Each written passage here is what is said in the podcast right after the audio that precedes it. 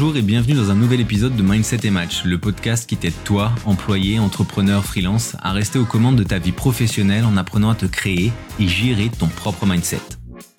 Pour ne rien manquer des nouveaux épisodes diffusés tous les mardis à 7h, je t'invite à me suivre, t'abonner dès maintenant en cliquant sur le bouton de follow et à télécharger l'épisode si tu souhaites pouvoir l'écouter à nouveau plus tard. Je m'appelle Julien et aujourd'hui, je vais te parler d'un sujet qui concerne beaucoup d'entre nous, le perfectionnisme, et plus particulièrement comment il peut nuire à ta productivité.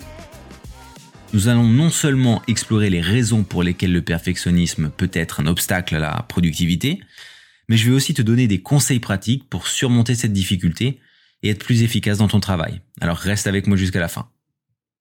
Donc pour commencer, on a tous plus ou moins tendance à considérer le perfectionnisme comme une attitude plutôt positive. Dans certaines cultures comme la culture nippone, le perfectionnisme est considéré comme un art. Par exemple, pour les samouraïs, euh, qui étaient des, guerriers, euh, ils passaient la plupart de leur temps à masteriser leur art. Donc que ce soit du tir à l'arc, le maniement du sabre, du katana, l'écriture ou même la poésie. Et donc voilà, pour en revenir au concept général, on veut que euh, la chose que l'on fait, l'action que l'on fait, elle soit totalement maîtrisée pour se rapprocher au plus possible de notre notion de la perfection. Mais en réalité, ça peut être un véritable frein pour notre productivité. Tout d'abord, le perfectionnisme, il peut nous pousser à passer trop de temps sur une tâche. Donc à vouloir euh, tout faire parfaitement et le résultat, bah, c'est que ça nous fait perdre du temps et de l'énergie pour des détails qui sont au final euh, potentiellement insignifiants. Et moi, quand je travaillais en agence, j'ai vu par exemple des designers perdre énormément de temps sur des créas alors que le brief, bah lui, il était clair et que le temps, il n'était pas extensible. Donc euh, tout avait été prévu, le brief avait été fait, euh, le designer savait combien de temps il avait pour euh, faire le travail, il avait dit OK, mais même avec ça, bah c'était pas suffisant. Il y a même un jour où j'ai eu une réunion super désagréable avec mon boss et le client qui était le directeur de communication de Nike USA. Et devinez le sujet, le sujet c'était le temps de création qui dépassait ce qui était convenu. Donc concrètement, le travail, euh, il était toujours plus qu'impeccable, on était, mais on était trop souvent en retard en fait. Donc dans ce cas précis, à quoi bon faire toujours mieux que ce qui est demandé? Parce que réellement, on avait vraiment, euh, on faisait vraiment plus que ce qui était demandé, alors que au final, bah, le client il paye pas pour ça, et en plus, il arrive que le client ne puisse pas utiliser ce que tu lui envoies parce que c'est trop tard. Donc clairement, je vais pas généraliser hein, non plus. Euh, il y a des cas précis où euh, aller chercher les détails et, euh, et aller au-delà de ce qui est demandé peut faire une vraie différence, mais on va dire que ça, ce sera un autre sujet. Le second point que je vais aborder, c'est le suivant. le perfectionnisme, il peut aussi entraver la créativité en t'empêchant d'explorer de nouvelles idées, de prendre des risques. Et le fondateur de Facebook, hein, Mark Zuckerberg, il a dit, je cite, le plus grand risque est de ne prendre aucun risque. Dans un monde qui change très rapidement, la seule stratégie qui est garantie d'échouer est de ne pas prendre de risques. Donc moi, personnellement, je le rejoins sur ce point. Euh, à des moments, en fait, on peut être tellement concentré sur l'idée que, tout doit être parfait, on peut être tellement euh, obnubilé euh, par l'idée que on ne peut pas échouer, et eh ben qu'en fait, on n'est pas prêt à essayer de nouvelles choses ou à sortir de sa zone de confort. Et donc ça, ça peut être vraiment quelque chose euh, qui nous empêche d'avancer et qui nous empêche d'être productif. Donc le troisième point, bah, c'est que le perfectionnisme, en fait, il peut te faire perdre de vue l'essentiel. Et ça, c'est vraiment dangereux. Tu vas être tellement focalisé sur les détails que tu vas en oublier, en fait, l'objectif principal de ce que tu fais. Alors certes, hein, le perfectionnisme, il peut t'aider à produire un travail de haute qualité, ça je le réfute pas. Par exemple, hein, si on pense au forgeron japonais et l'art de fabrication du katana, donc pour rester euh, rester au Japon, hein, euh, bah en fait c'est juste incroyable de se dire que à cette époque ils arrivaient à fabriquer des katanas avec des outils qui étaient clairement plus rudimentaires qu'à l'heure actuelle, mais qui avaient une connaissance et une maîtrise de leur art qui était complètement surréelle, hein, hors du commun. Donc voilà, c'est sûr que ça peut aider à euh, produire un travail de très haute qualité. Mais pour en revenir sur le fait que l'on peut perdre aussi de vue l'essentiel, eh bien, cette quasi-obsession du, détail, elle va faire de toi un insatisfait perpétuel. Hein. et elle va te rendre aveugle par rapport à la situation réelle. Donc tu vas même plus savoir, en fait, euh, tu vas même plus voir, pardon, la qualité globale de ton travail. Tu vas même plus t'en rendre compte. Euh, et comme je le disais, ce sera une insatisfaction perpétuelle. Et euh, même si les autres trouvent que le travail est déjà exceptionnel, qu'il est bon, bah tu, tu, vas, tu vas en arriver à même plus considérer leur avis.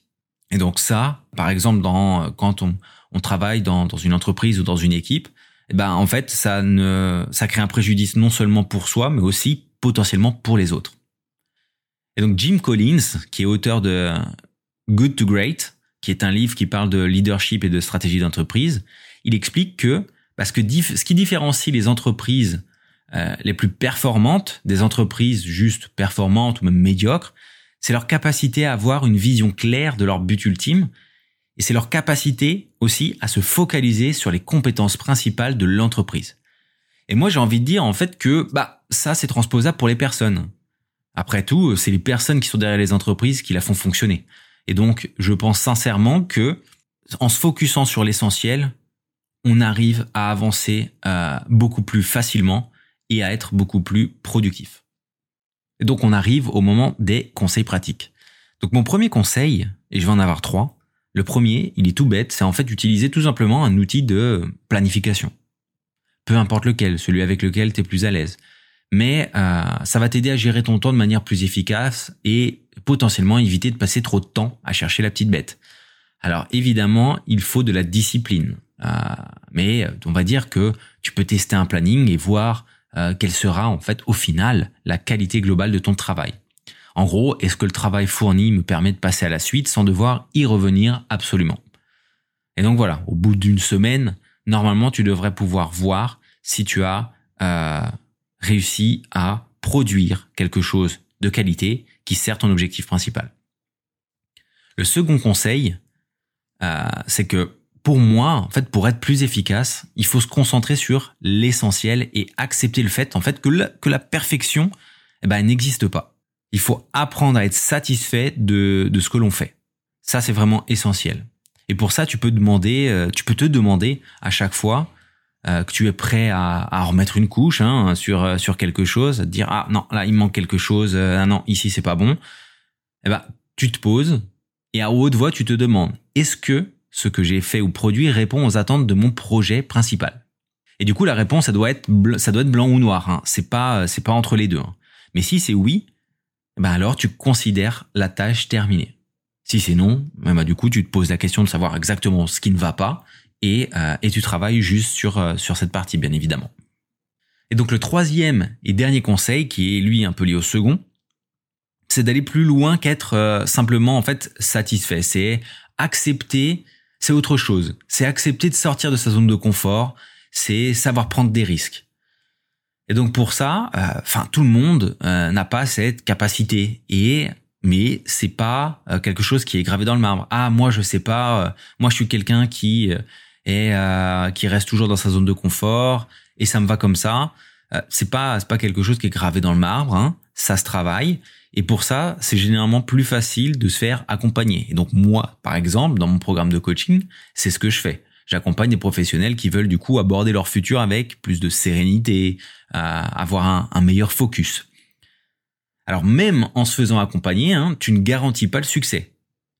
Mais par contre, tu apprends à accepter le fait que tu peux échouer. Donc tu peux échouer, mais tu tentes quelque chose. Et ça, c'est l'essentiel si tu veux pouvoir, euh, avancer et, euh, si tu veux pouvoir euh, évoluer.